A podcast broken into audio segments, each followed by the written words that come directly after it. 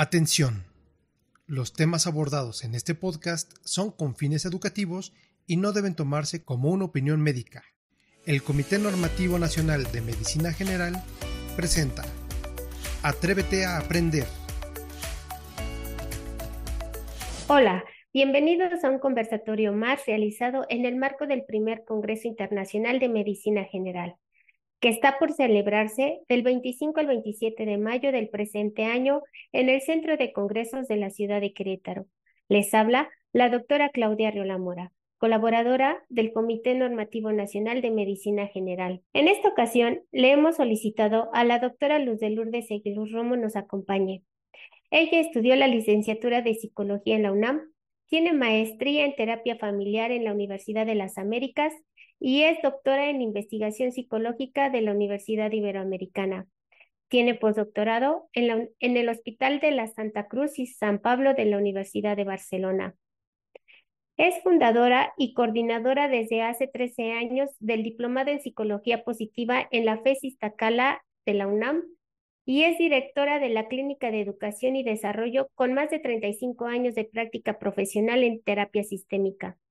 Ha publicado más de 80 artículos en revistas nacionales e internacionales y 10 libros sobre epistemología, ciclo vital familiar, terapia sistémica, parejas, suicidio y psicología positiva.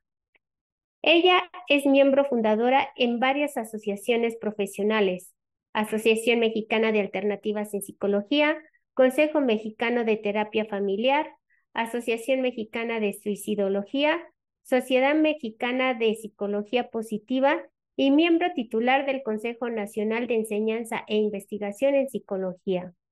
Tiene varios premios y reconocimientos, un currículum muy extenso. Pero bueno, vamos a pasar a las preguntas.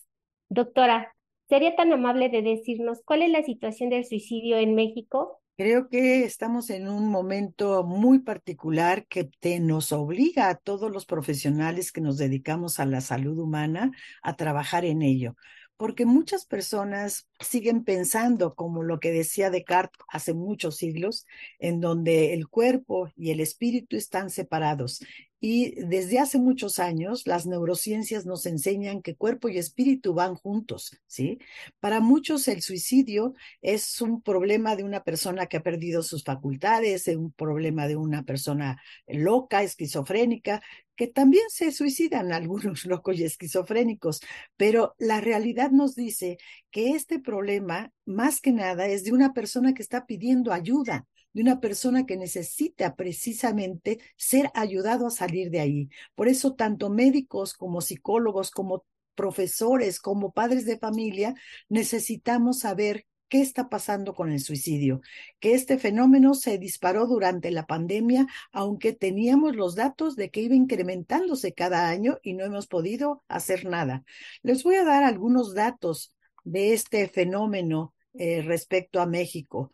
Por ejemplo, en el 2021, porque ustedes saben que el INEGI también suspendió sus actividades estadísticas por la pandemia, ocurrieron 8.351 suicidios, lo que representa una tasa del 6.5%. Esta cifra es superior a la que habíamos tenido en los años anteriores. Por eso decimos que hay un pico precisamente de incremento en el suicidio. La tasa de suicidio es más alta entre jóvenes entre 15 y 30 años. ¿sí? Esto nos hace pensar que precisamente en las universidades donde nosotros trabajamos tenemos que poner más énfasis desde la secundaria, preparatoria y universidad, porque son las edades donde más suicidios ocurren. Los hombres, por ejemplo, tienen una tasa superior a las mujeres. No sabemos exactamente a qué se deba. Yo pienso que es también por los medios que utilizan, porque los medios que utilizan los hombres son diferentes al de las mujeres en lo general. Las mujeres utilizan el cortarse, eh, utilizan el ahorcarse, pero los hombres utilizan más bien armas de fuego y el ahorcamiento que los dos son métodos más seguros, pero las mujeres utilizan envenenamiento, cortarse, etcétera, métodos no tan efectivos para suicidarse. Entonces tenemos que ayudar. Esta primer pregunta que nos hace, doctora, creo que es muy importante para saber cómo estamos en México. Muy bien, doctora. ¿podría mencionarnos cuál es el proceso suicida? Sí, porque esto también es muy importante, esta pregunta, conocer que el suicidio no ocurre de pronto, es un proceso que va escalando, empieza por la idea, pero muchos padres de familia nos dicen, ¿cómo, cómo me voy a dar cuenta si son ideas y no puedo ver dentro del cerebro de mi hijo? Pero el cerebro nos lleva a comportamientos y lo que sí podemos ver es la conducta suicida, que hay una serie de comportamientos como el aislamiento, la tristeza, el no hablar, el no participar, el no hacer lo que antes hacía, el dormir menos, el comer menos o el comer más. O sea, hay cambios conductuales que pueden ser observados y es ahí donde tanto profesores como eh, profesionales de la salud tenemos la obligación de abrir los ojos grandes para poder ver lo que está pasando. ¿sí? Esta tasa ha ido aumentando porque no vemos este proceso que comienza con la idea suicida, después va eh, la planeación del suicidio, respondiendo a las preguntas, eh, cómo lo voy a hacer, cuándo lo voy a hacer, con qué voy a llevar a cabo el suicidio y hasta el día y la fecha la tienen muy clara, fecha, hora y en qué momento van a suicidarse. Cuando han hecho todo esto, pueden llevar a cabo un intento de suicidio, que a lo mejor no se concreta, pero cada vez está más cerca del final y tenemos que atajarlo desde la ideación suicida, que es cuando todavía tenemos más tiempo para poder trabajar esto con los muchachos. Muy bien, doctora. Eh, hace unos momentos usted comentaba sobre las edades en las que corre mayor riesgo eh, este acto de, del suicidio, pero usted ha identificado en su práctica profesional si son profesionales o, son profesionistas más bien o, a qué, en qué rubro está esta población? Mira, eh, las investigaciones que nosotros hacemos eh, cada año en la UNAM implica evaluar a toda nuestra población. Eh, quiere decir, no lo hacemos al total porque son una cantidad simplemente de psicología, entran 650 alumnos cada, cada año. Y así están las demás carreras, muy, muy saturadas. Pero lo que hacemos es una muestra de cada una de las carreras y evaluamos. Esto significa que estamos teniendo datos de todas las carreras de la salud, medicina, enfermería, psicología, optometría, odontología, etcétera, y estamos evaluando. ¿Qué queremos decir? Evaluamos al inicio y evaluamos al final cómo llegan nuestros alumnos y cómo salen. Uno pensaría que después de estar cinco años en la universidad saldrían mejor, pero desafortunadamente salen peor, con mayor ideación suicida que como entraron. Sí, esto implica pues un riesgo todavía mayor. ¿Qué estamos haciendo en las universidades y en las escuelas que aumenta el suicidio en lugar de bajar? Eh, las prácticas que hacen los médicos, porque medicina es la facultad donde más, más ideación suicida hay. Después sigue psicología y después siguen las otras carreras de la salud. Pero medicina puntea, ¿sí? Y, al hablar con los muchachos nos dicen, es que es muy difícil ir a, las clínicas donde hacemos el servicio, a los hospitales, porque nuestros propios compañeros nos hacen bromas demasiado pesadas, demasiado fuertes, y además trabajar con enfermos terminales es muy duro, no poder hacer nada por ayudarlos. O sea, todas estas son variables que juntas arman un peso muy grande y que llevan a los muchachos a pensar, ¿Para qué sigo aquí si la medicina no sirve? ¿Para qué sigo aquí si la psicología no sirve? No les damos herramientas específicas para trabajar en crisis como el suicidio. Hay que atender en el momento, en los momentos claves, para que esto no siga escalando y con, como consecuencia lleve al suicidio, que ya es un acto mortal donde no hay regreso. ¿Nos podría eh, mencionar, doctora, cuáles son esos comportamientos que podemos observar relacionados con la ideación suicida? Claro que sí, para que los padres se den cuenta, porque mira, muchas veces incluso cuando ya ha ocurrido el suicidio y estamos con la familia viendo el proceso de duelo, eh, yo le pregunto a la madre y al padre, pero ustedes no se dieron cuenta de esto, esto, esto. Pues sí, sí, nos dimos cuenta. ¿Y qué hicieron? No, pues nada, ¿Por qué no hicieron nada? Porque no sabíamos. Y a mí, dice la mamá, por ejemplo, me dio miedo preguntar, porque qué tal que me dice que se iba a suicidar. ¿Yo qué hago? O sea, no tienen recursos y les da miedo preguntar. ¿Cuáles son las conductas que podemos observar? Bueno, el muchacho se desvela, o sea, en lugar de acostarse a las 10, 11 de 12 de la noche, que normalmente lo hacía, está acostándose a las 3, 4 de la mañana. ¿Qué está haciendo?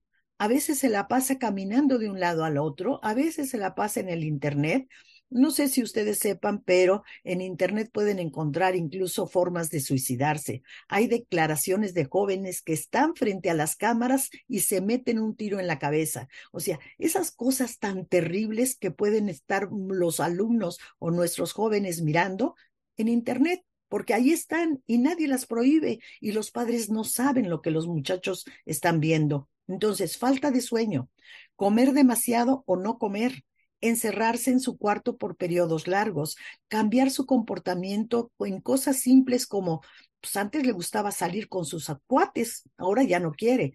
Antes jugaba fútbol, ahora dice que ya no tiene ganas. Antes hacía esto y ya no quiere hacerlo. Antes platicaba más, ya no platica.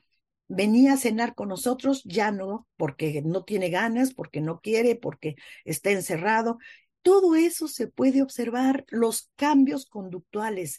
Si somos maestros, podemos observar que el muchacho que se sentaba hasta adelante y participaba, ahora se sienta hasta atrás y está acostado encima de la papelera. ¿Qué está pasando? ¿Qué le pasa a ese joven? ¿Por qué no preguntamos? Se pues quizás se, se, peleó con la novia, quizás lo corrieron de su casa porque llegó alcoholizado el día anterior.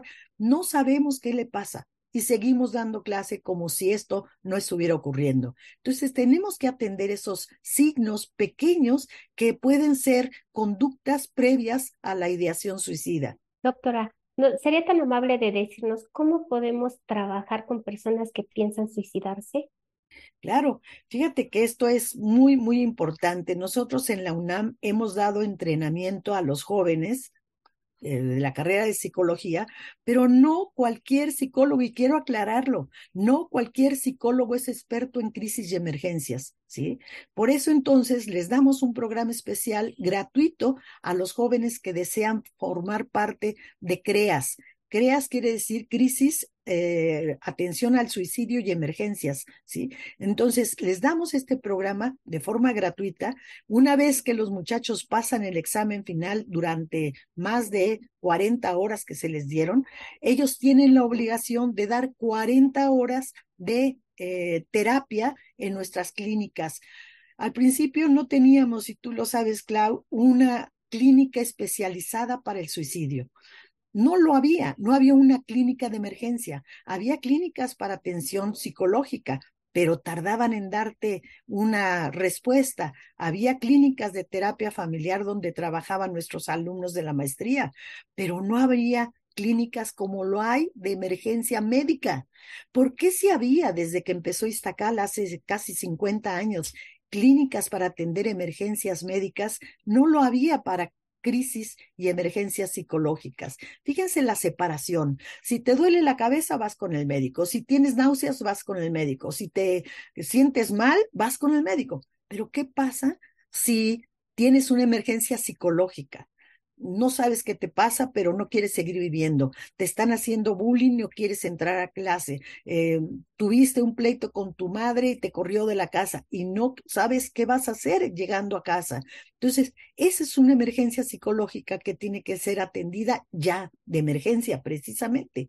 Y ahora tenemos cinco consultorios de emergencia donde se atienden estas emergencias desde las ocho de la mañana hasta las ocho de la noche, sin ningún intervalo los muchachos que están en la escuela pueden ir en el momento que tengan libre, ¿sí? No hay un horario específico. Ellos establecen su horario en cuándo pueden ir a, recibir terapia.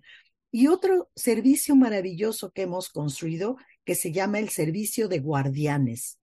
Son los mismos compañeros los que pueden darse cuenta de estas conductas de riesgo a estudiantes de odontología que no tienen nada que ver con psicología o estudiantes de enfermería o estudiantes de cualquiera de las carreras de la salud que detecta que su compañero tiene comportamientos anormales, entre comillas. Quiere decir, fuera de su regla, de su norma estándar de conducta. Y entonces hablan con él, le preguntan, y una vez enterados que se trata de una crisis psicológica, porque por eso entrenamos a los guardianes que no son psicólogos, ellos acompañan al muchacho hasta las clínicas de emergencia y lo ayudan para que no tenga miedo. El psicólogo no trata a los locos solamente, ¿sí? Podemos tratar a los enfermos mentales, pero también trabajamos crisis y emergencias y también trabajamos problemas psicológicos. Y de eso se trata, dar a conocer el servicio clínico que puede hacer bien hecho un psicólogo entrenado y atender la cantidad de crisis y emergencias que se presentan en cualquiera de nuestros alumnos. No se requiere ser loco, no es un pase de entrada, pero sí se requiere atender todos estos comportamientos que tienen los compañeros y que los propios compañeros de clase se pueden dar cuenta. Qué tema tan importante, doctora. ¿Podría invitar a nuestra comunidad médica que nos escucha a asistir al primer Congreso Internacional de Medicina General y asistir al simposio que usted impartirá? Sí, por supuesto. Fíjate que ahí vamos a ver todo lo que son las alteraciones del comportamiento y vamos a ver cómo trabajar con ellas. Ahorita porque tenemos poco tiempo, pero incluso podríamos hacer pues como una especie de, mm, de situación eh, inventada o lo que fuera de alguien que tiene la emergencia y cómo trabajar, porque es la mejor manera de aprender, ver cómo trabaja el maestro y aprender cómo lo hace para que nosotros, no importa que no seamos psicólogos, pero sí importa que nos demos cuenta de cómo hay una persona que está en crisis y qué comportamientos tiene para poderlo ayudar. Vamos a estar juntos allí en el Congreso. Muchas gracias, Clau. Pues muchas gracias, doctora. Y pues bueno, ya escucharon este tema tan importante y que bueno, eh, sobre todo ahora, como dice, con la pandemia se incrementó esta cuestión de ideación suicida y pues siempre es muy bueno estar preparado para atender y también conocer para saber cuándo estamos en riesgo. Exactamente. Gracias. Muchas gracias, doctora. Hasta luego. Hasta luego. El Comité Normativo Nacional de Medicina General presentó Atrévete a aprender. Los esperamos en la próxima emisión. Atención. Los temas abordados en este podcast son con fines educativos y no deben tomarse como una opinión médica.